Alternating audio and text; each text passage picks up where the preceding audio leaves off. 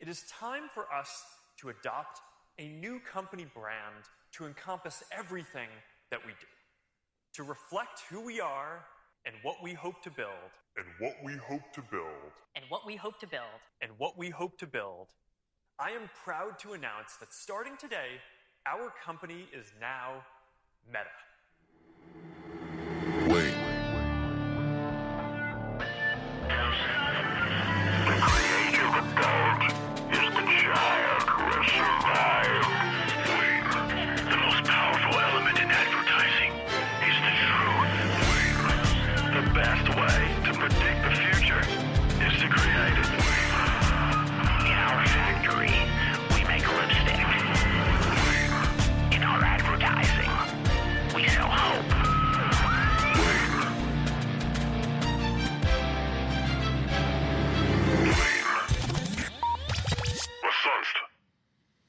Ja, meine Lieben, hallo und herzlich willkommen zu dieser Ausgabe des Wayne Podcasts. Mein Name ist Marco Young, ich bin der Host in dieser Sendung und nicht der Horst.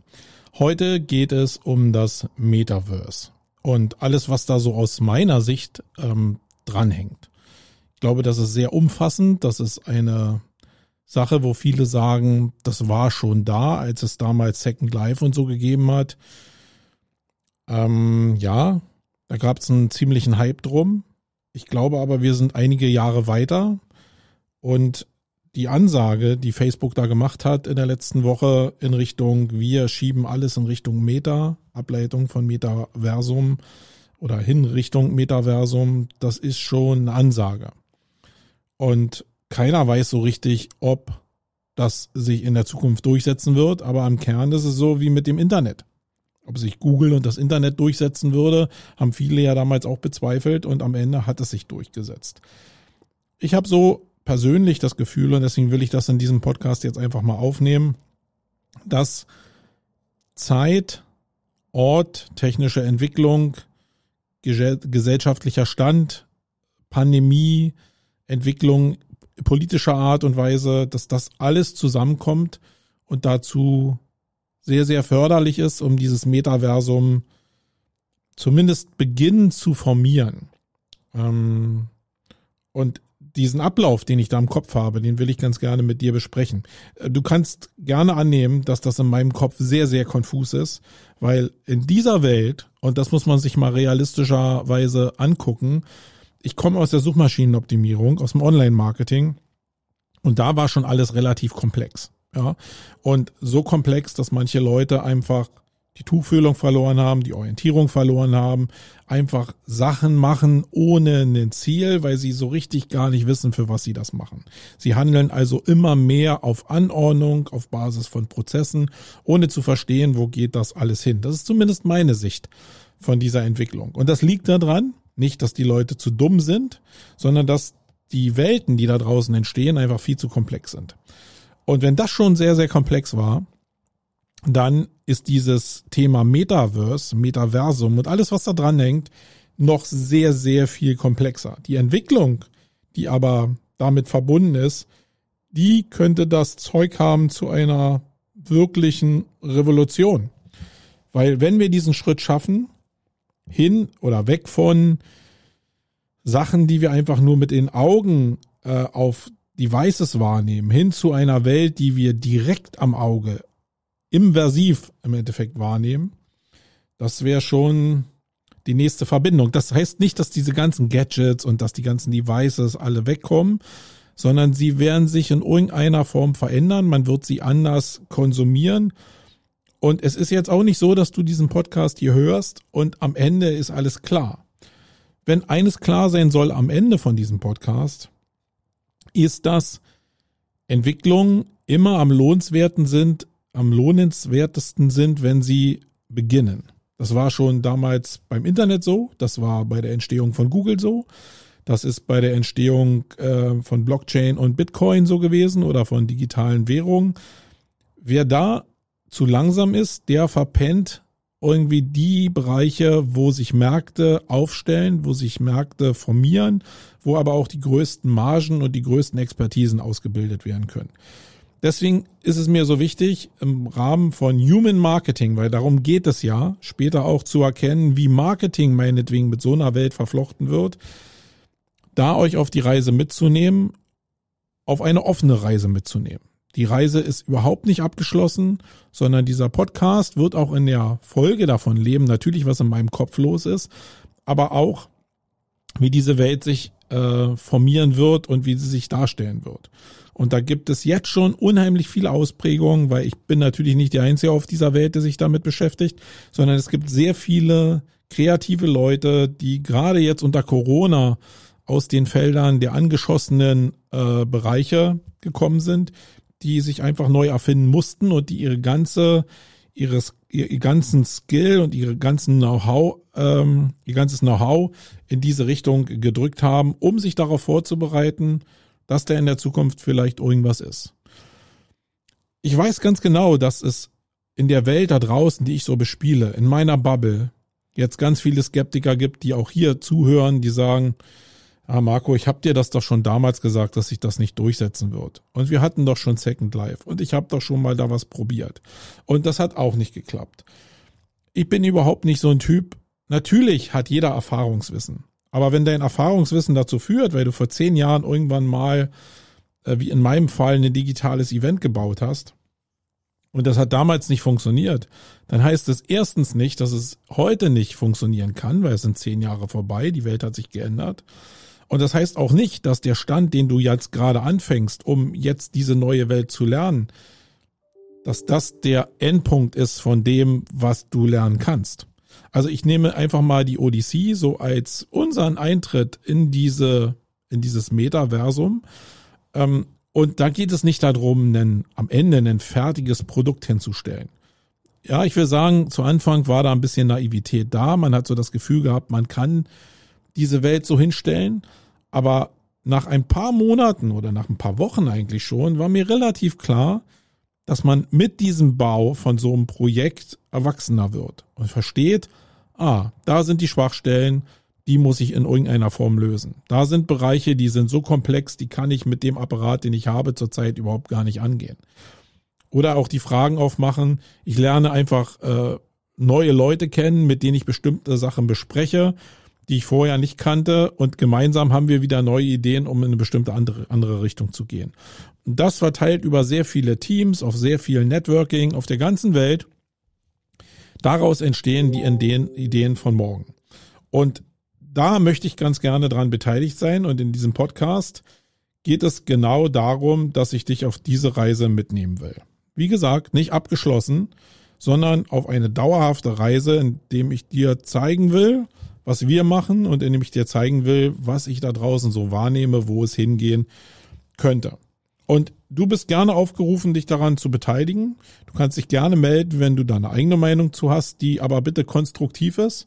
Ich möchte mich nicht mit Leuten unterhalten, die das alles ad absurdum führen und die von vornherein sagen, das ist alles Bullshit, das geht nicht. Das, äh, die Seite will ich nicht beleuchten. Das sind in meinen Augen, das ist berechtigt. Jeder kann seine Meinung haben. Aber ich will mich nicht mit Bremsern beschäftigen, sondern in dieser Welt geht es darum, mutig nach vorne zu gehen und Leute, die dich bremsen, also die nicht, also es gibt einen Unterschied zwischen kritisch beleuchten und Schwachstellen ausloten und Leuten, die einfach alles ablehnen, nur weil es neu ist, weil sie nicht daran glauben. Ähm, und mit der Welt möchte ich mich nicht einfach umgeben. Das heißt, wenn du nicht so ein Bremser bist, sondern irgendwie dein Intellekt mit in die Richtung ziehen will, willst, dann melde dich doch gerne bei mir. Dann können wir hier gerne mal einen Talk machen in diesem Podcast oder ich kann bestimmte Sachen eben einfließen lassen oder du weist mich darauf hin, dass es bestimmte Sachen gibt, damit ich einfach meine Bubble, mein Radius und mein Sichtfeld erweitern kann. So, fangen wir aber mal an mit dem Metaverse. Das habe ich ja schon ein bisschen ausgeholt.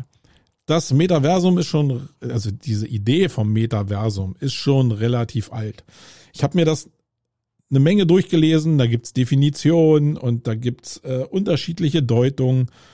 Im Kern ist das völlig, völlig egal. Weil diese Rückschau auf das, wie das mal irgendein Autor oder irgendeiner 1800 erfunden haben soll, das bringt uns ja nicht weiter. Sondern es ist schon anstrengend genug, sich mit dem Thema in der jetzigen Zeit zu beschäftigen.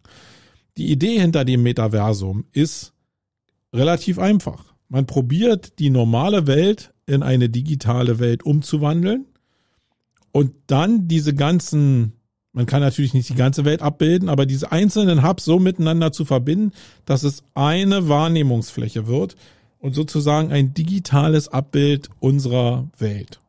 Dazu gehören natürlich ein paar Sachen, die man da zusammenbringen muss. Ähm, und die Basis ist in erster Linie, dass man Menschen zusammenbringen sollte. Weil das so, ich glaube, die Basis unseres Zusammenseins ist ja dieser menschliche Ansatz. Ähm, Menschen, die äh, sich nicht verbinden können, die nicht kommunizieren können, die ausgesperrt sind von einer Gesellschaft, die sind, die verkümmern. Und äh, deswegen muss das der Grund, die Grundbasis sein, Menschen zusammenzubringen. Das in, in einer digitalen Welt. Warum macht man das? Oh, weil ich glaube, Menschen immer schon gerne geflüchtet sind in, in also gerade in Zeiten, in denen es äußerlich komplex, schwierig, anstrengend wurde, überfordernd wurde, haben sich die Menschen gerne in, in Fantasiewelten zurückgezogen. Ja, die haben sich gerne von, von Zauberkünstlern im Mittelalter begeistern lassen, von Zirkusakrobaten ähm, irgendwie begeistern lassen, aber auch ganz früh äh, eben von Glauben überzeugen lassen, ähm, weil es um gemeinsame Kommunikation, um gemeinsame Werte ging in einer bestimmten Welt. Und Welt muss nicht heißen, dass wir alle die Welt sind, sondern dass ein bestimmter kleiner Teil von Menschen einen kleinen Bereich abbildet. Und wenn die da miteinander kommunizieren, dann fühlen sich Menschen da drin wohl, gut aufgehoben, vielleicht auch verstanden, respektiert, äh, wertschätzend behandelt. Und dann ist eigentlich eine Menge von dem, was die menschliche Psyche so abverlangt, das ist dann umgesetzt. Und das, was jetzt Facebook da ähm, mit seiner Umfirmierung, sei es jetzt mal dahingestellt, ob die Umfirmierung jetzt wirklich auf Basis von öffentlichem Druck passiert ist, ich glaube das nicht mehr abschließend, ähm, wirklich ernst gemeint ist, dann geht es genau darum, die Gemeinde, die jetzt unter dem Facebook-Dach steht, in irgendeiner Form intensiver zusammenzubringen, als es jetzt schon der Fall ist. Das heißt, eine Wahrnehmungswelt hinzubekommen, die ich optisch erweitert habe in den Bereich oder auf den Bereich VR und AR. Das heißt, VR kennt ihr, das ist das mit der Brille, ähm, also mit der abgeschlossenen Brille, wo du faktisch auf einen Monitor guckst und äh, dann in eine Welt eintauchst, die ja eine andere Welt ist, ein Metaversum sein könnte. Ähm, das ist aber in sich abgeschlossen vom, vom Denkansatz. Und da wären diese Brillen und das Schlachtschiff ist da, denke ich mal, in dem Bereich ähm, Facebook, die Oculus Quest 2, ähm, die ja zum Facebook-Universum gehört. Das ist so eine Möglichkeit, wie Facebook die Nutzer über ein Device, nämlich eine VR-Brille, in ein Metaversum bringen könnte. Egal, äh, blenden wir einfach mal aus, wie das aussehen könnte. Und dann ist das ja nur das Metaversum von Facebook. Ja, und dann gibt's vielleicht das Metaversum irgendwann von Twitter, von Microsoft, von Google, von vielen anderen Firmen da draußen, die sich das leisten können, so ein Metaversum zu bauen. Es könnte aber genauso gut sein, dass diese Teile des Metaversums auf unterschiedlichen Plattformen stattfinden und es dann wie bei Zapier so Schnittstellen gibt, um die Daten miteinander auszutauschen und trotzdem etwas ganz, ganz Großes zu machen, wo jeder seine eigene Welt bauen kann, die Welten aber miteinander in irgendeiner Form verbandelt sind. Das heißt, wenn ich von dem, in dem Metaversum von dem Facebook Metaverse in das Odyssey Metaverse gehe, von der Welt, die wir gebaut haben, dann nimmst du den Charakter mit in diese Welt und alle Leute, die in diese Welt auf, äh, eintauchen, werden dann übergreifend auch mit in diese Welt reingenommen, so dass ich die da erkennen kann. Also wird es dann eine Welt sein, die nur bei Facebook aufgehoben ist? Ich glaube, das darf es nicht sein. Das kann es auch nicht sein, das wird es auch nicht sein, weil es nämlich nicht nur das Metaverse gibt, sondern wenn ich es einfach, um mal ein paar Begrifflichkeiten wieder ins Spiel zu bringen, noch ein bisschen breiter fächern kann, dann gibt es eben auch, obwohl mal über das Metaverse ge gesprochen wird, das Omniverse. Und das Omniverse ist das, was Nvidia, ein riesengroßer Grafikkartenhersteller und äh, Cloud Computing Hersteller und AI äh, Computing Hersteller da macht, also wirklich in ganz großem Stil macht, ähm, die nennen das halt eben schon jetzt Omniverse. Und wenn ich jetzt einfach mal runterbreche, welche jetzt stärker sind, ja, oder welcher von den beiden Anbietern nur, das sind nur zwei Anbieter, wer da stärker ist, dann würde ich sagen, dass Nvidia die besseren Karten in der Hand hat, wenn es nicht um den Bereich Socializing geht und Kontakte und Persönlichkeitsprofile. Äh, das ist natürlich bei Facebook besser aufgehoben. Äh, aber von dem, um was es wirklich in einem, Uni, äh, in einem Meta-Omniversum geht, ähm, nämlich um Erkennbarkeit der Person, grafische Darstellung der Person, Darstellungsfähigkeit von, von Räumen, von, von Locations oder von Außenflächen oder von Fantasiewelten, dann ist ähm, das Omniversum von Nvidia um Längen besser.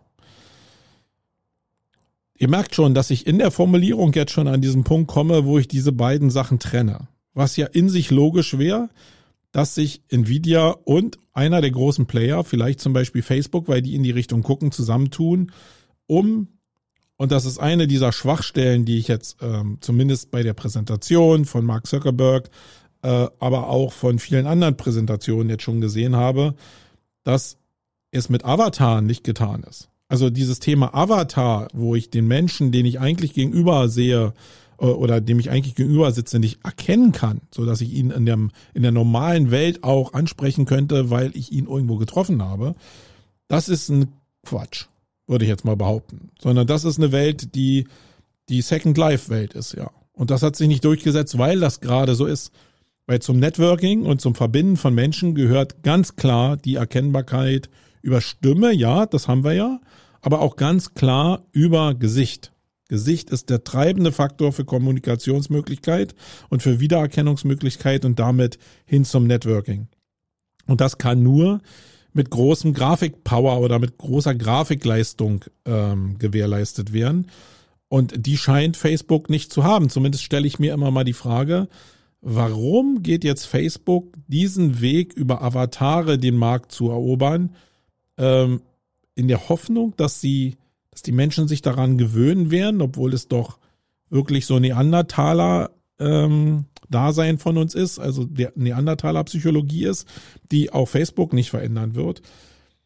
Ich glaube, dass es dann, ich glaube, dass die es wissen, aber dass die natürlich nicht die Hardware-Infrastruktur haben, um dieses Metaverse auf eine andere Weise darzustellen. Oder das war der erste Eintritt und sie haben eigentlich schon die Verbindung oder sie bauen das schon in die Richtung, was ich mir auch vorstellen könnte, weil der Bereich Oculus Rift einfach auch mit äh, Oculus Quest oder überhaupt Oculus, diese ganzen VR-Brillen, damit verbunden ist, dass du auch Hardware-Power zur Verfügung stellen musst. Ähm, die, den Bereich verstehe ich nicht noch, so, noch nicht so richtig. Für mich ist klar, es muss eine Welt entstehen, die ja nicht echt ist, aber die der äh, die schon eine hohe Echtheit hat, wie wir es vielleicht von Filmen aus Star Wars etc. pp kennen.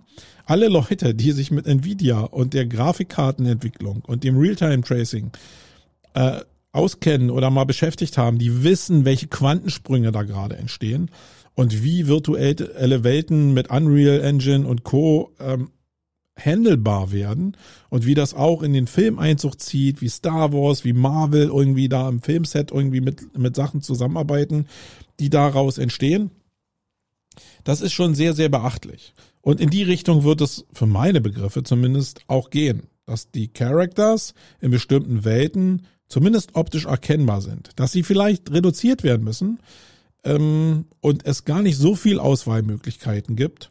Das mag auch sein. Andererseits hatten wir letzte Mal das Thema in einer äh, Diskussion auf, äh, auf dem Right-Kanal, ähm, wo es darum ging, dass es schon sehr wichtig ist, eine Wiedererkennbarkeit zu haben. Also wenn Leute mit einem orangen Anzug auf einer Bühne, auf einer Konferenz stehen oder auf, mit einem Glitteranzug oder mit irgendwas anderem auffälligen, dann hat das eine gewisse Wirkung auf die, auf die Markenkraft, die da entsteht.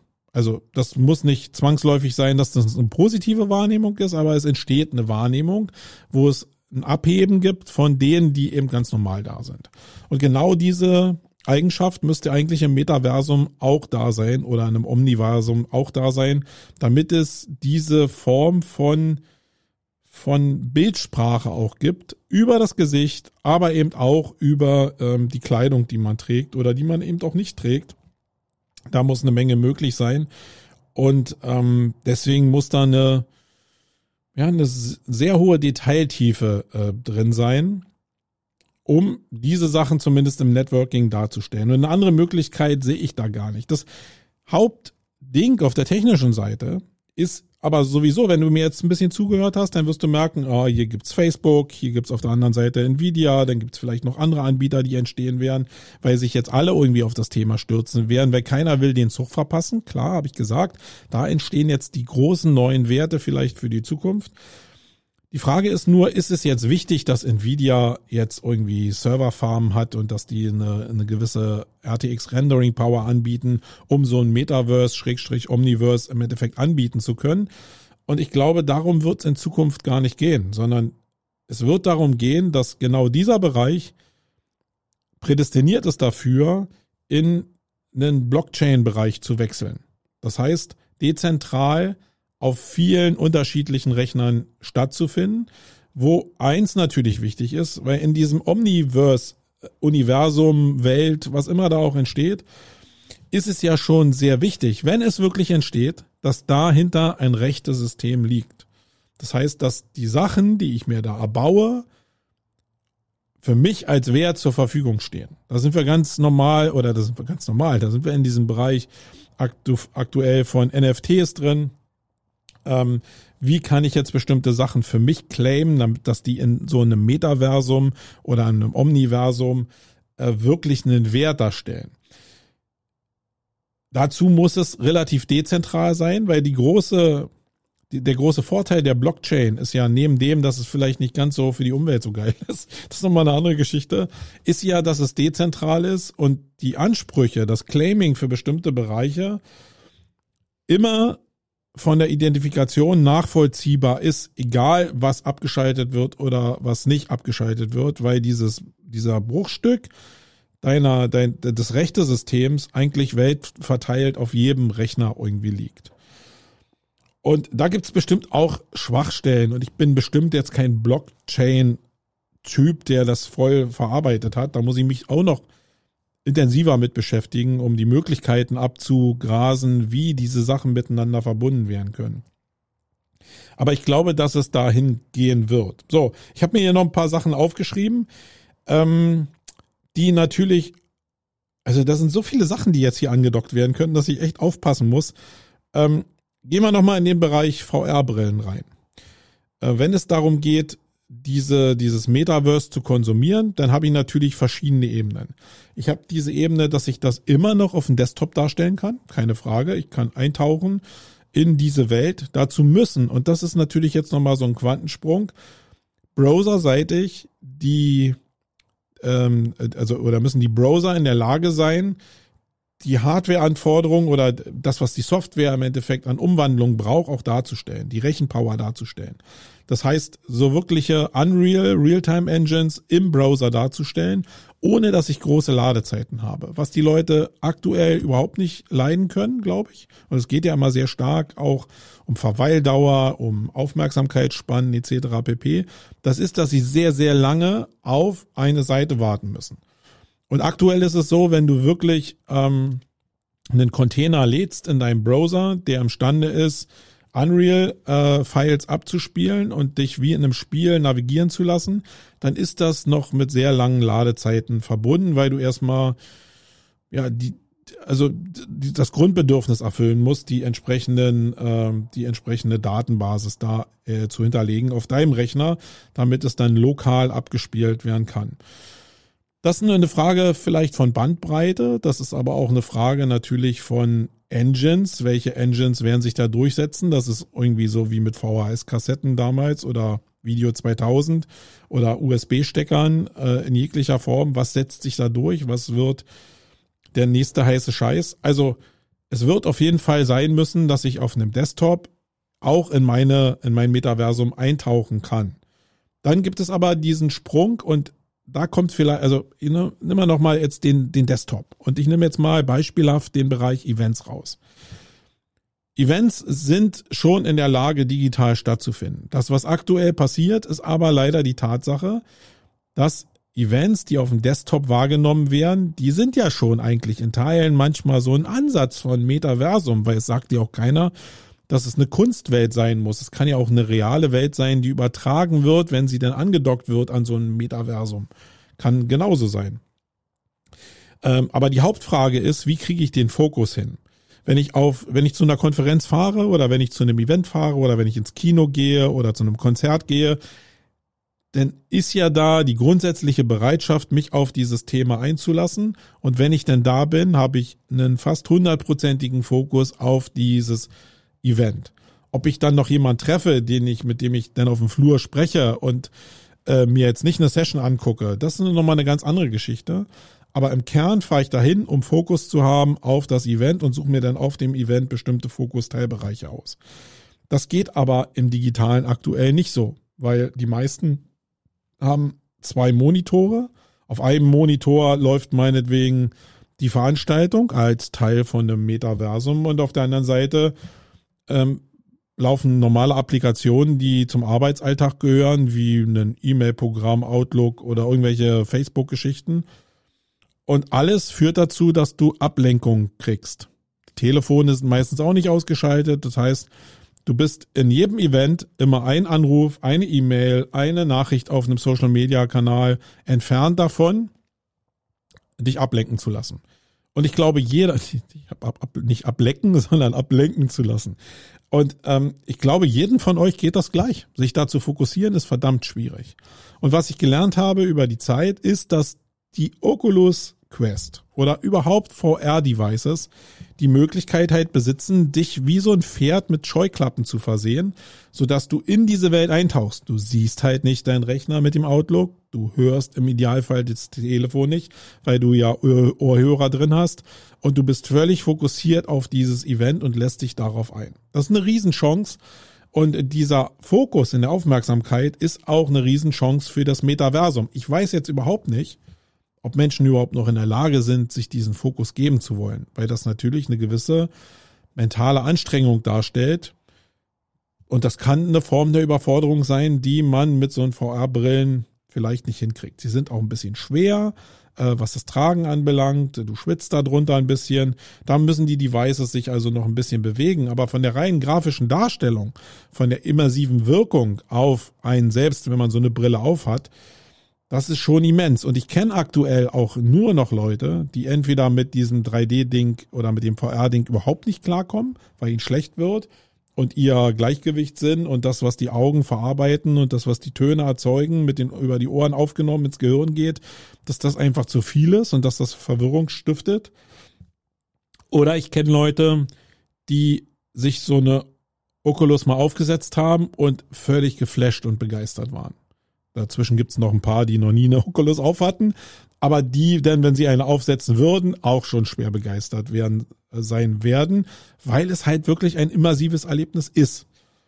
Und da sind wir in den letzten Jahren wirklich ein ganzes Stück weitergekommen und werden auch noch in der Zukunft ähm, weiterspringen. Das, was Facebook als Eigentümer von Oculus für die nächste Zeit angekündigt hat mit der Quest 3 zum Beispiel, das sind wirklich Quantensprünge in der Darstellungsqualität, aber auch in der Breite der Darstellung und auch in der in Sachen der Hardware-Nutzung auf dem Device selbst, weil ihr müsst euch vorstellen, dieses Device ist nicht mehr mit einem Computer verbunden, wo jetzt irgendwie vier Nvidia 3090 Grafikkarten drin sein müssen, sondern die Hardware in der Brille ist dazu imstande, die Darstellung völlig zu übernehmen nach manchmal gewissen Ladezeiten.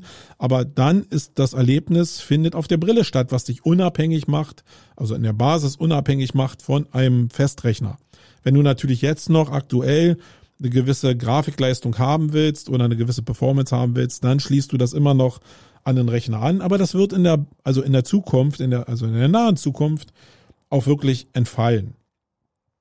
Und dann gibt es natürlich noch die Weiterentwicklung, äh, Entwicklung, vielleicht das, was am Ende des Tages übrig bleibt. Ich bin da echt am überlegen. Ich formuliere gerade so, was könnte eigentlich übrig bleiben? Also die Rede ist von AR. Also das eine ist ja das, ich äh, gucke in so eine Brille und bin völlig gefangen in dieser Welt, weil es so wie Scheuklappenmäßig ist. Und das andere ist, dass ich mir eine Brille aufsetze und in die Welt, die ich sehe, über die Brille, weil die Brillengläser durchsichtig sind, ähm, wird kombiniert mit Inhalt, mit digitalen Inhalten, die auf der Brille innen projiziert werden, so dass ich eine Vermischung habe zwischen normaler Realität, die ich sehe, und der äh, Realität, die mir der Computer äh, einblendet. Das ist jetzt schon vorhanden, das äh, kennen wir irgendwie von Microsoft-Produkten, dass ähm, meinetwegen Handwerker vor irgendwelchen Schaltkästen stehen und dann bestimmte Teile erklärt werden. Direkt man sehen kann, sind diese Teile am Lager, kann ich die gleich bestellen, wenn die kaputt sind, wie komme ich an bestimmte Teile überhaupt ran. Das heißt, das ist das Know-how der Zukunft, was über diese Brillen abgerufen werden kann. Es gab sogar mal einen Großauftrag vom Militär, wo diese Brillen von Microsoft, ähm, ich glaube sogar eine Million Stück für das amerikanische Militär geordert wurden, um da, ja, meinetwegen irgendwelche strategischen Daten einzubinden, um irgendwelche äh, ja irgendwelche Vorteile einzublenden, die dir im Kampf halt irgendwie eine mehr eine Mehrleistung oder eine tödlichere Leistung, darum geht's ja im Kampf, ähm, anzubieten als in als der Gegner hat. Äh, ich glaube, aus dem Auftrag ist nichts geworden, aber es zeigt, dass das eben auch eine Welt ist. Und ich muss jetzt wirklich, ähm, ich weiß nicht genau, in welche Richtung das geht. Das, was ich jetzt gehört habe von der Oculus 3, wird es so sein, dass dieses Feld AR mit VR maximal verschmelzen kann. Das heißt, ich kann als User entscheiden, will ich jetzt diese Welt in AR oder in VR fern, äh, wahrnehmen. Und das Device, was ich auf der Nase habe, hat halt beide Fähigkeiten. Das wird natürlich nicht dazu führen, dass es so alterstauglich ist. Also wenn ich an der Bushaltestelle stehe, immer noch mit einer VR-Brille, die aber AR-Funktionen hat, dann sieht das immer noch aus, als ob ich wie ein Zombie da rumlaufe. Und diese AR-Brillen, die, die jetzt so auf dem Markt als Versuchs- und äh, Beta-Systeme da sind, die sind ja eher so nach dem Motto, hey, ich habe eine Sonnenbrille auf oder eine normale Brille auf und man sieht eigentlich gar nicht, dass ich jetzt irgendwie da noch Devices drin habe. Ich habe gestern sogar einen Bericht gesehen äh, von, jetzt muss ich mal überlegen, wer da dran geforscht hat. Weiß ich nicht mehr. Muss ich euch mal vielleicht in die Shownotes reinhauen. Aber da ging es um ähm, Kontaktlinsen, die in dem Zusammenhang schon entwickelt werden, um das Bild oder die Darstellungsform völlig von so einem Device, was vor deinen Augen hängt, abzulösen, auf ein Device, was die er direkt auf dem Auge sitzt.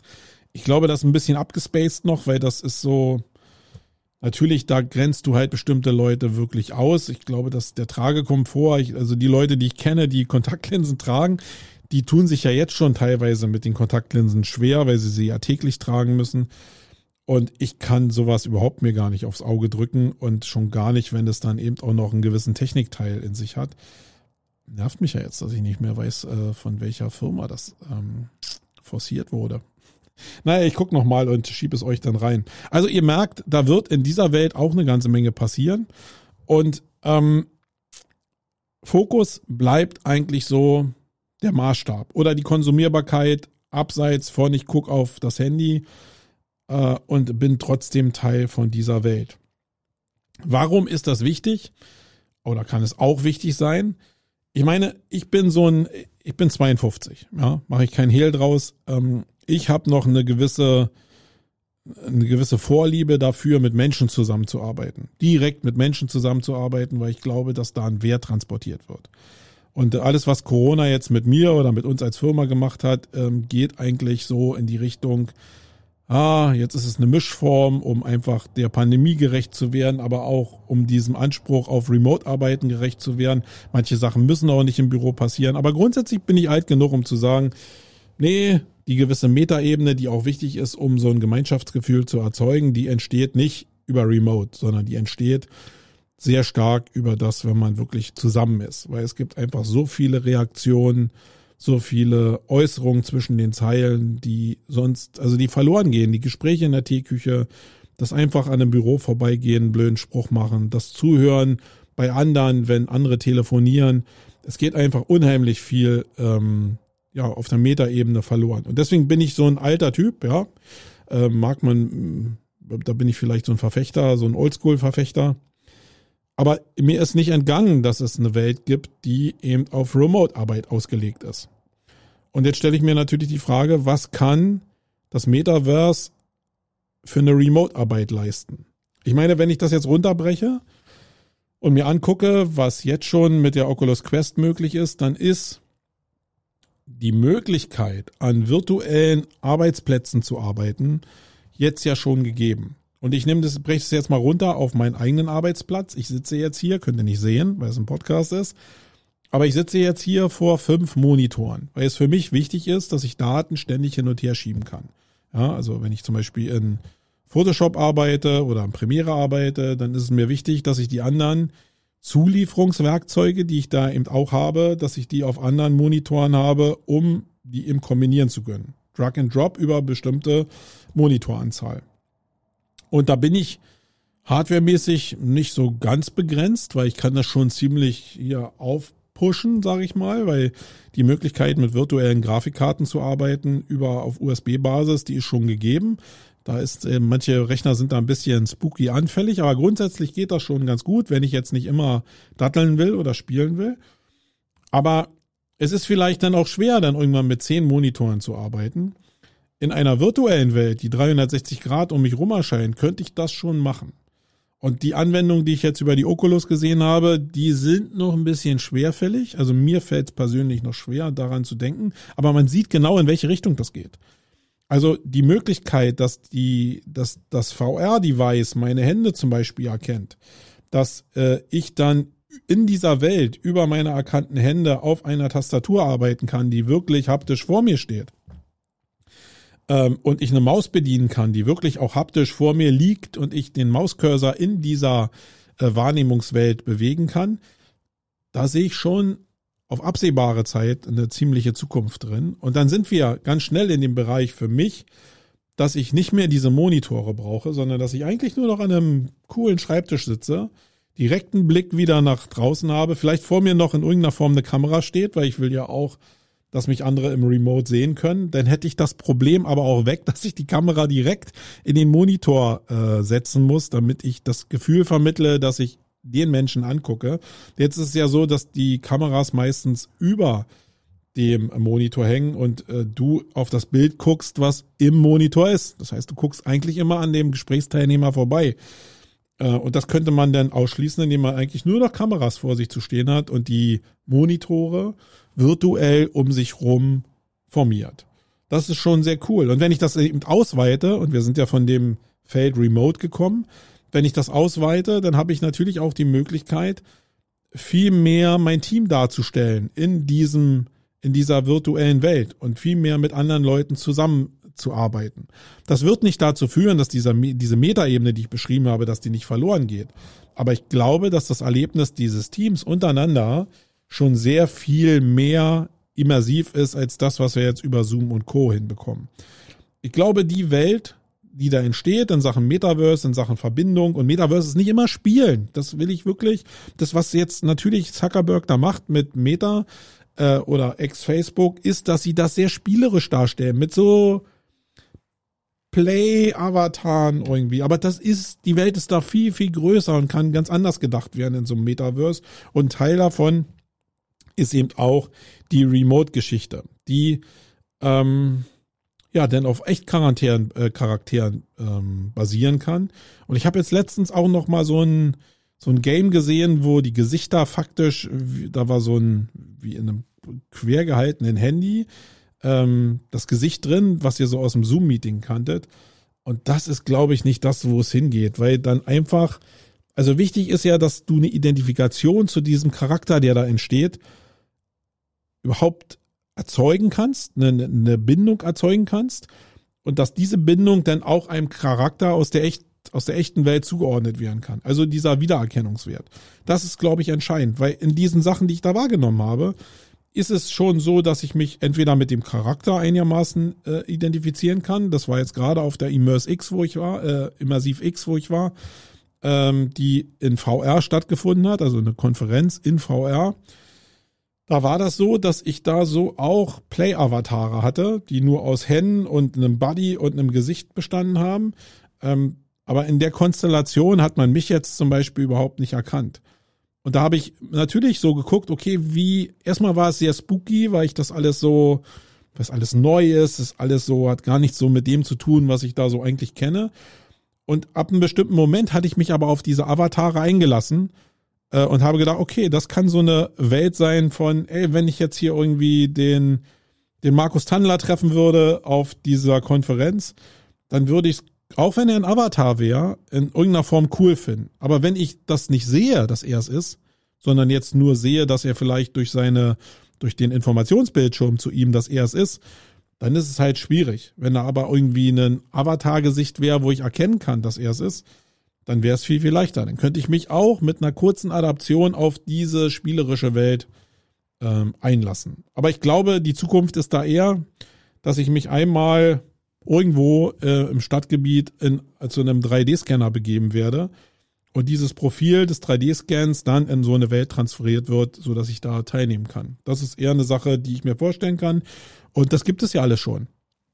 Wir haben jetzt hier gerade für schlappe 600 Euro einen, äh, einen, einen 3D-Scanner angeschafft, um Objekte zu, zu scannen, 3D zu scannen oder auch im Körper 3D-mäßig zu scannen, weil wir das in unsere Weiler-Welt einbauen wollen. Ähm, und so ein Device kostet 500 Euro. Das ist zwar ein bisschen tricky noch von der Bedienung und das geht einfacher und wenn du in so einem wirklichen 3D-Cave stehst, ist es natürlich viel cooler.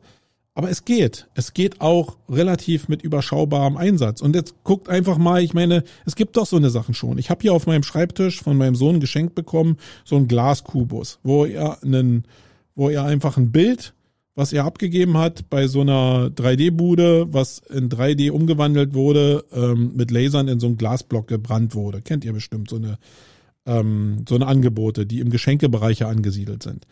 Dieselben Studios können das auch in mit 3D-Vollkörpern. Das heißt, du stellst dich in so einen Kasten rein und da sind 30, 40 Kameras, die deinen Körper wirklich abscannen und da aus dir mit der, mit der Kleidung, die du gerade anhast, äh, ein 3D-Modell machen. Und dieses 3D-Modell zu übertragen in ein Metaversum, das ist ähm, technisch schon lange möglich. Das ist natürlich mit ein bisschen Rechenpower verbunden. Aber ich glaube, das kriegt Nvidia in den nächsten fünf Jahren locker gelöst, um in Realtime diese Sachen da einzubinden. Das heißt, da ist eigentlich alles gemacht, um diese Felder miteinander zu verbinden und da glaube ich auch dran. Für alle Leute, äh, jetzt schweife ich nochmal kurz ab, die mitgekriegt hatten, dass ich auf der äh, Immersive, Immersive X war, ähm, will ich dazu nochmal kurz ein bisschen was sagen. Also die Immersive X ist ein Konferenzansatz gewesen, ein Eventansatz gewesen, der in 2D in Teilen stattgefunden hat, aber eben auch in großen Teilen auf 3D äh, basierte. Nämlich genau 3D in der Form, dass ich mir eine Oculus Quest auf die Nase setze und in diese Welt reingezogen werde und die Vorträge und das Publikum und alles in dieser immersiven Welt erlebe. Und das ist ein mutiger Ansatz. Also wir sind diesen Weg mit der Odyssee ja in Teilen auch schon gegangen. Wir sind da am Forschen noch. Eigentlich müssten wir da auch ein Forschungsprojekt mit entsprechendem, mit Geldern anmelden. Die Töpfe sind ja da. Muss ich mir mal wirklich überlegen, weil das ist wirklich Forschungsarbeit. Und genau das haben die jetzt auch gemacht. Die haben also ähm, das Event gestartet, eine Timeline geplant, so wie es jeder Eventveranstalter macht, und haben dann, und das ist der Unterschied zu anderen Events, jedem Teilnehmer eine VR-Brille geschickt. Das heißt, du musstest deine Adresse angeben und dann ist hier irgendwie einen Tag später ein Kurier gekommen und hat mir die Oculus Quest 2 gegeben. Die war voreingerichtet. Das heißt, ich hätte, und da war eine kleine Schwierigkeit, relativ einfach in das Event gehen können. Das war aber nicht so einfach, muss man mal wirklich sagen. Also ich habe mir wirklich, obwohl ich schon ganz gut in der Bedienung bin, glaube ich, von dem Interface, mir echt einen Wolf gesucht, um zu verstehen, wie komme ich denn jetzt eigentlich in diese Eventwelt rein? Und das war natürlich in großen Teilen äh, das Hauptproblem daran, dass die in einer bestimmten Applikationswelt stattgefunden haben, die du erstmal finden musst in diesem Universum. Da fehlte mir also jetzt der Direkteingang. Da lag eine Bedienungsanleitung mit bei, ja, aber trotzdem habe ich diesen Weg nicht ganz gefunden. Und äh, das war natürlich ein Problem, weil wenn du als erster in diese Welt eintauchst und noch nie damit Berührung hattest, dann darf diese Hürde, die muss super leicht zu nehmen sein. Also ich muss faktisch das Ding aufsetzen und bin schon drin. Ja, so wie bei AOL früher, bin ich dann schon drin. Das muss es gewährleisten. Und das wissen die Jungs und Mädels da aber auch von der Veranstaltung. Ich glaube, das ist denen auch reflektiert worden. Und da arbeiten die auch dran. Das, das Problem ist ja nur, dass du nur besser wirst in diesem Verständnis und in der Umsetzung, wenn du es mal gemacht hast. Deswegen geht es überhaupt nicht so, das äh, darum, die Leute jetzt zu bashen oder so. Das können andere Leute machen. Aus meiner alten Bubble, die können sagen, oh, was für ein Schwachsinn und alle können es besser wissen. Aber in Wirklichkeit entsteht diese Welt da draußen, weil du irgendwas probierst. Und die probieren das mit allem finanziellen Risiko, der da dranhängt. Und das ist ja oftmals ein Zusammenschluss von bestimmten Anbietern, Leistungsanbietern. Die einen machen Events, die anderen bieten die Hardware an. Genauso war es in dem Fall auch, dass es da einen Hardware-Ausrüster gab, der jetzt diese Oculus Quests verschickt hat. Ähm, und es gibt aber natürlich einen Veranstalter, der den Kostenapparat davon tragen muss, weil irgendwie leben wir in der Zeit, wo auch jeder zumindest sich irgendwo über der Wasserdecke halten muss, wenn er denn im Eventbereich unterwegs ist. Und da kommen jetzt bestimmt noch wilde Zeiten auf uns zu im nächsten halben Jahr. Ich bin zumindest sehr froh, dass wir äh, die Entscheidung getroffen haben, in den Sommer zu gehen. So, jetzt habe ich diese Oculus Quest, habe mich auch da durchgearbeitet, bin in die Applikation reingekommen und war dann in dieser Welt. Ja, habe mir da Vorträge angeguckt und war zu Anfang ein bisschen irritiert. Also diese Schwelle von, ey, das ist jetzt irgendwie spooky. Also nicht spooky von, äh, ich grusel mich jetzt, sondern das ist jetzt irgendwie so, was mir nicht so, das erzeugt nicht so gleich Nähe habe ich so zehn Minuten gebraucht, bis ich so doch Nähe bekommen habe. Also ihr müsst euch vorstellen, das war so wie so ein Kinosaal. Es waren so Sitzbänke, die so aufsteigend gestaffelt waren. Unten war eine Bühne mit äh, einer großen Leinwand. Und auf der Bühne standen diese drei Avatare, die aus zwei Händen bestanden und aus ähm, einem Kopf und so einem Teil Body. Und die haben sich miteinander unterhalten. Jetzt fand ich schon sehr cool, dass die sich nicht nur unterhalten haben und da gestanden haben, sondern natürlich hat die Oculus äh, die Körperbewegung und die Handbewegung mit eingefangen. Das kann die Oculus ja ganz gut. Deswegen ist ja auch nur diese, sind die Hände auch nur da im Endeffekt dargestellt, weil du ja diese Control Panels in der Hand hast. Und das sind faktisch ja deine Hände. Das heißt, wenn du, wenn die Speaker jetzt sich bewegt haben, ganz viel um sich geschaut haben und gestikuliert haben. Da musst du natürlich als Speaker nochmal ganz anders lernen, weil die Gestikulierung da anders ist als auf so einer Bühne. Also wenn du vorher mal so gestanden hast und die Arme nur hast hängen lassen, dann sieht das natürlich relativ lame aus in so einer Veranstaltung. Wenn du aber gut gestikulierst, wenn du dich mit den Teilnehmern auf der Bühne wirklich den, dich den zuwendest und so, dann entsteht da sehr schnell das Gefühl von, hey, der Moderator, der moderiert jetzt wirklich. Auch als Avatar moderiert er wirklich. Das Problem war aber wirklich immer noch, dass ich den Menschen, der da moderiert hat, wenn ich den normal irgendwo treffen würde oder der mich in Facebook anschreiben würde, ich wüsste nicht mehr, dass es, dass es er ist. Und das ist, äh, das ist ein Problem. Da gab es natürlich dann auch wieder so Probleme mit, ja, wenn du jetzt Stimme überträgst und anbindest ähm, oder diese, die, diese Gestikulierung auch anbindest, dass das auch wieder ein Bandbreitenproblem ist. Ähm, aber ich glaube, dieses Bandbreitenproblem, das werden wir relativ schnell lösen, weil das, was Elon Musk da in, ins Weltall schickt aktuell an Satelliten, ähm, mit, ich glaube, Skylink heißen die. Mal, gucken. Skylink, oder? Kurz hier eingeben. Das muss der Podcast jetzt mal aushalten können. Nee, Skylink heißen die gar nicht. Habe ich das wirklich vergessen? Ja. Elon Musk äh,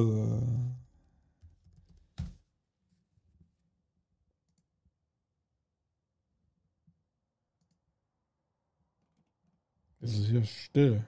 Will ich aber unbedingt wissen, wie das heißt, weil ich das wirklich bin 52, hab's vergessen.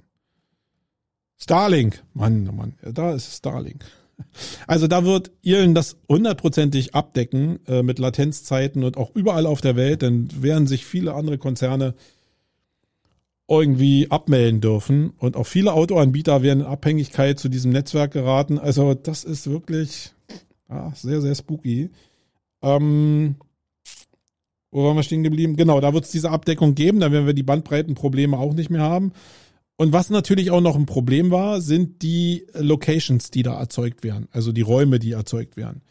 Die sind natürlich auch sehr spielerisch gehalten. Das liegt natürlich daran, dass dieses Low-Poly-Format, so nennt man das irgendwie in der Darstellung, also mit kleinen Polygonen irgendwie äh, oder mit, mit großen Polygonen oder mit wenig Polygonen gerechnet, um große Flächen einfach darzustellen, dass die Sachen natürlich sehr spielerisch aussehen. Wenn du da in in echtere Gebäude reinkommst, die jetzt wirklich irgendwie einer normalen Welt nachgebildet sind, auch einer normalen wahrnehmbaren Fantasiewelt, wie in Star Wars meinetwegen nachgebildet sind, dann musst du natürlich da viel mehr Rechenpower äh, reinbringen. Aber dennoch war Haupt, der Hauptschwachpunkt, dass selbst in diesem Kinosaal, der da jetzt in Low Poly dargestellt wurde, dass es nicht möglich war, jetzt meinetwegen Slides auf der Bühne darzustellen.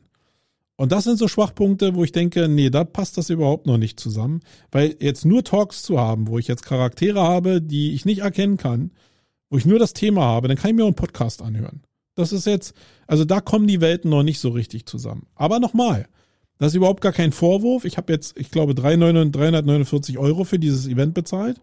Und mir war es das wert, um die Schwachstellen zu sehen, um selbst Sachen, Angebote vielleicht ausbilden zu können, um da einen draufzusetzen.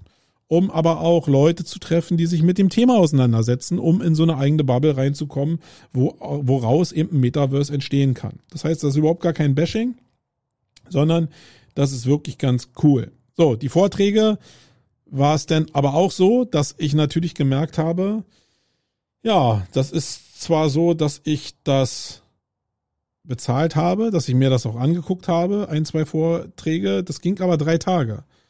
Und wie viel von den drei Tagen habe ich jetzt wirklich äh, in diesem Event verbracht? Ihr könnt dreimal raten. Ja, das waren vielleicht vier, fünf Stunden an einem Tag. Und der Rest ist irgendwie an mir vorbeigegangen, äh, weil ich natürlich nicht natürlich, sondern weil ich einfach in meinem Lebensablauf die Priorisierung auf das Event nicht so hart gezogen habe, als wenn ich jetzt ein Buch, äh, einen Flug gebucht habe, wenn ich ein Hotel gebucht habe, teures Event-Ticket gekauft habe und jetzt in eine Stadt fahre, in eine Location, um Leute zu treffen und an diesem Event teilzunehmen. Das ist ein ganz anderes Statement, als wenn ich digital irgendwo stattfinde. Und das, also man muss es trennen. Dieses, ich lasse mich auf ein Event ein, ist nochmal ein anderes Thema, als wenn ich mich darauf eingelassen habe, wie ich denn die Inhalte, die ich dann da kriege, auch wirklich konsumieren kann, ohne eine Ablenkung zu erfahren. Und beide Probleme müssen irgendwie aufgeräumt werden. Äh, ich weiß nur noch nicht wie, aber ich weiß, dass es in diese Richtung gehen wird. So, jetzt haben wir eine Menge von den Sachen, die ich äh, hier auf dem Zettel habe, schon besprochen. Ich hoffe, vielleicht habe ich euch verloren schon auf dem Weg. Ich finde die ganze Sache mega, äh, spannend. Ich finde die meta spannend. Ähm, und zwei Sachen sind jetzt hier in der Folge noch, die natürlich wichtig sind. Ähm, das ist ja alles gut und schön. Und ich kann da begeistert sein. Ich kann mir die Brille aufsetzen. Und ich kann jetzt unheimlich viel Fun haben. Ich kann vielleicht auch Sachen konsumieren. Die Frage ist, an welchem Punkt kann ich mit dem Metaverse Geld verdienen? Darum geht's. Entstehen da Geschäftsmodelle, wo Firmen gründen können, wo Geld zu verdienen ist, wo vielleicht mehr Geld zu verdienen ist, weil da so eine Cashstraße lang geht, die äh, stärker ist oder ertragreicher ist als das, was sich in der normalen Welt mit viel Konkurrenz halt stattfinden lassen kann. Und da glaube ich in jedem Fall dran. Weil jetzt ist die Zeit, wo diese Welten, egal wie sie entstehen, und da muss man sich natürlich sehr, sehr anpassen und muss sehr, sehr auf der Hut sein, wo genau diese Welten gebaut werden müssen, weil die entstehen nicht einfach so. Ja, sondern individuelle ähm, Räume, individuelle Gelände, individuelle Angebote, die entstehen jetzt. Und die müssen von irgendjemand gebaut werden. Die entstehen nicht einfach so. Das heißt, Modeanbieter wie ein Zalando, wie ein, ähm, wie ein About You oder Adidas oder Nike, die müssten jetzt schon und machen das auch, jetzt schon daran denken, wie sie denn für die Avatare, die in der Zukunft entstehen, entsprechende Gadgets anbieten, damit die Mode so, real, so realistisch wie möglich in dieser Metaversum getragen werden können. Früher war es ja so, dass in der, im Second Life einfach nur Marken stattgefunden haben. Aber nicht, dass es Identifikation mit den Avataren gibt über die Mode, die die vielleicht tragen, die dann auch noch realistischerweise so aussieht wie in einer, in einer normalen Welt. Und da müssen sich sehr viele jetzt darauf vorbereiten. Es müssen Locations gebaut werden. Da kann man sich auch die Frage stellen, nämlich jetzt die normale Location. Es ist ja jetzt schon möglich, in 360 Grad Filmaufnahmen zu machen. Das wird auch in Live irgendwann ziemlich schnell möglich sein. Ich kann irgendwie jetzt über Tourensoftware jetzt schon Touren planen in, in der reellen Welt. Ja, wenn ich also Adidas bin, dann kann ich die Leute direkt durch mein Werk laufen lassen, kann die durch meine Büros laufen lassen Die Frage ist natürlich, will ich eine Scheinwelt darstellen oder will ich meine Real-Welt darstellen? Und beides kann einen Schaden haben. Aber wenn du jetzt zum Beispiel einen Schlachthof darstellen willst, und dann nehmen wir mal nicht einen Schlachthof, nehmen wir vielleicht einen chemieverarbeitenden Betrieb. Der will ja clean da sich darstellen, weil Chemieverarbeitung immer was mit Sicherheit zu tun hat und wenn da irgendwie das so aussieht, wie es vielleicht wirklich aussieht, dass hier mal was tropft, dass hier ein bisschen Rost ist oder dass hier irgendwie noch äh, von von der letzten Revision irgendwelche Rohre in der Ecke liegen, dann will man sich nach außen vielleicht so nicht darstellen. Und deswegen wird es auch wichtig sein, dass irgendwelche Räume entstehen, wo diese Sachen ausgemerzt werden können. Äh, und da du nicht einfach so wie mit Photoshop in 360 Grad Grafiken einfach jetzt Rohre ausradieren kannst, ähm, ist es halt so, dass du da in der Ausbaustufe natürlich eigene Räume, eigene Identifikationsräume bauen kannst und die muss jemand bauen. Ja? Also wir haben schon zwei Bereiche. Wir haben den Bereich, dass wir Produkte irgendwie in 3D digitalisieren müssen, dass wir Menschen in 3D digitalisieren müssen, dass wir diese Welten bauen müssen, in denen diese Marken denn stattfinden können, um die in einem Metaversum überhaupt zu verbauen. Ähm, und da gibt es genug, wenn du diesen Weg einfach weitergehst, genug Bereiche rechts und links, wo echte Angebote entstehen können. Und die Schnittstellen sind dabei noch gar nicht betrachtet. Wenn ich also im Metaversum mir jetzt Live-Events angucken kann, wenn ich in dem Metaversum mir Netflix angucken kann, wenn ich Teil von einem Netflix-Film werde, ein Netflix-Film vielleicht irgendwann so aufgebaut ist, dass ich den Verlauf des Films, wie wir die Ansätze ja schon hatten, selbst bestimmen kann in diesem Metaversum und dann eine andere Richtung nehme, vielleicht neue Locations kennenlerne. Wenn die Game-Welt mit einem Metaversum verbunden wird, dass ich diese Trennung zwischen, ich lade mir jetzt ein Spiel runter und spiele das auf meiner Engine hin zu dem, das Spiel ist Teil von einem Metaversum. Diese ganzen Schnittstellen, die da dran sind oder Kinofilme, ja, die wir jetzt einfach noch in der als Film wahrnehmen, die dann als Film in einem Metaversum ablaufen, in dem ich mich selbst als Darsteller mit bewegen kann. Da sind ja super, also als Zuschauer mit bewegen kann. Da sind ja super viele Spielmöglichkeiten da. Und wichtig ist, dass du am Ball bist und dann merkst, okay, wo geht der, der Weg hin? Und wo kannst du dich denn da beteiligen? Und jetzt kommt dieser Bogen zu der letzten Ausgabe, die ich hier gemacht habe, wo es ja um Skalierbarkeit ging. Du kannst natürlich jetzt anfangen, Räume zu bauen, Räume zu erstellen, irgendwelche strategischen Papiere zu erstellen, also Beratungsdienstleistungen in dem Bereich an, anzubieten. Äh, und dann ist das ziemlich cool. Du solltest dir aber überlegen oder dir im Klaren sein, dass du dann wieder Zeit gegen Geld verkaufst. Und das ist ein scheiß Geschäftsmodell. Also, wenn so eine Welt jetzt entsteht, ist der größte Kern, mit dem ich mich beschäftige, der Kern, wie kann ich in dieser Welt, die da entsteht, skalierte Möglichkeiten, Produkte bauen, die in der Masse ausgerollt werden können über den ganzen Milliarden großen Markt der User, die dann entstehen können in diesem Metaversum. Und da bin ich so selbst noch nicht mit mir im Reinen, was man da machen kann. Aber es geht um dieses Mindset zu verstehen. Ich verkaufe nicht die Dienstleistungen, die ich selbst anbieten kann, sondern ich versuche ein Produkt zu bauen, was ich über diese Welt skalieren kann und was dann da richtig fett und groß werden wird, wo ich den größten Cash-out dann habe. So, da schließt sich der Kreis wieder zu diesem ganzen Denkmodell, äh, was ich so habe. Ähm, und ich habe hier noch ein Thema, das wollte ich noch mit euch besprechen. Das ist vielleicht auch ganz geil. Äh, wie sieht denn die Suche in dieser Welt aus? Ja, also für, alle Leute, die jetzt so die Eulen sind. Ja, ihr kennt vielleicht das Tiermodell ähm, da draußen, wie die Menschentypen zusammengesetzt sind. Und da gibt's ja die Eulen. Und für die Eulen ist jetzt so irgendwie, die, die leben ja nach einem festen Muster. Die müssen sich in so einem festen Raster bewegen. Das sind so eine Typen von Mensch. Und für die ist jetzt eine Menge schon natürlich zerruppt worden. Die haben vielleicht schon längst abgeschaltet hier. Aber die stellen sich, wenn sie am Ende der, oder wenn du eine Eule bist und du bist jetzt hier bis zum Ende dran geblieben, dann stellst du dir vielleicht die Frage, ja, aber wie soll denn jetzt Google irgendwie mit dieser Welt kompatibel sein? Ja, das ist auch eine tolle Frage. Äh, aber mit der Frage ist die Antwort nicht verbunden. Das heißt, wenn denn, das, also es geht ja jetzt um, um Wahrscheinlichkeiten, wenn dieses Metaverse nicht zu Facebook geht, sondern in die Blockchain geht und dann auch in irgendeiner Form durchsuchbar wird oder die Suchmaschine angeboten wird in diesem Metaversum als mit dem, was sie jetzt auch schon anbietet, weil die Marken natürlich in der Real-Welt auch dargestellt sind, dann geht es eigentlich mehr darum, wie jetzt eine Suche in einem Metaversum stattfinden kann. Wie sehen Sprungmarken der Zukunft aus in einem Metaversum, wenn die Inhalte von Google zwar angeboten werden und auch da muss man sich überlegen, ob Google irgendwann nicht mehr auf eigenen Serverfarmen steht, sondern irgendwann zwangsläufig es eine Entwicklung gibt, die in eine Blockchain mündet ähm, und welche Werte man da generieren kann. Aber das jetzt zu denken, das kann man jetzt natürlich nicht zu Ende denken. Also da sind die Eulen jetzt, können ganz beruhigt sein. Aber es geht genau darum, jetzt vielleicht die Schnittstellen für die Zukunft hinzukriegen, um Shoppingmöglichkeiten, also Suche, und wenn ich dann das Richtige gefunden habe, Shoppingmöglichkeiten in einem Metaversum stattzufinden, so dass ich das Metaversum nicht verlassen muss. Also, jetzt sind wir an dem Punkt, wo jetzt der letzte aufmerksame Zuhörer jetzt auch mitkriegen müsste, wird es denn irgendwann das Internet und das Metaversum zusammengeben? Werden die beiden nebeneinander existieren? Wird das Metaversum, das Omniversum das ähm, Internet ablösen? Du, keine Ahnung.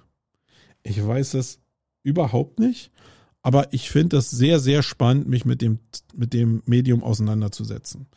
Und ich glaube auch, dass in diesem Zusammenhang sehr viel Geld fließen wird, um dass ich mich bemühen will. Ja, also ich will, nachdem ich so viele andere Bereiche schon habe liegen lassen, in dem Bereich irgendwie stattfinden. Und wenn es um die Verbindung geht zwischen Internet und Metaverse, dann will ich da einfach meinen Platz finden. Dann will ich einfach was dazu sagen dürfen. Dann will ich da was anbieten.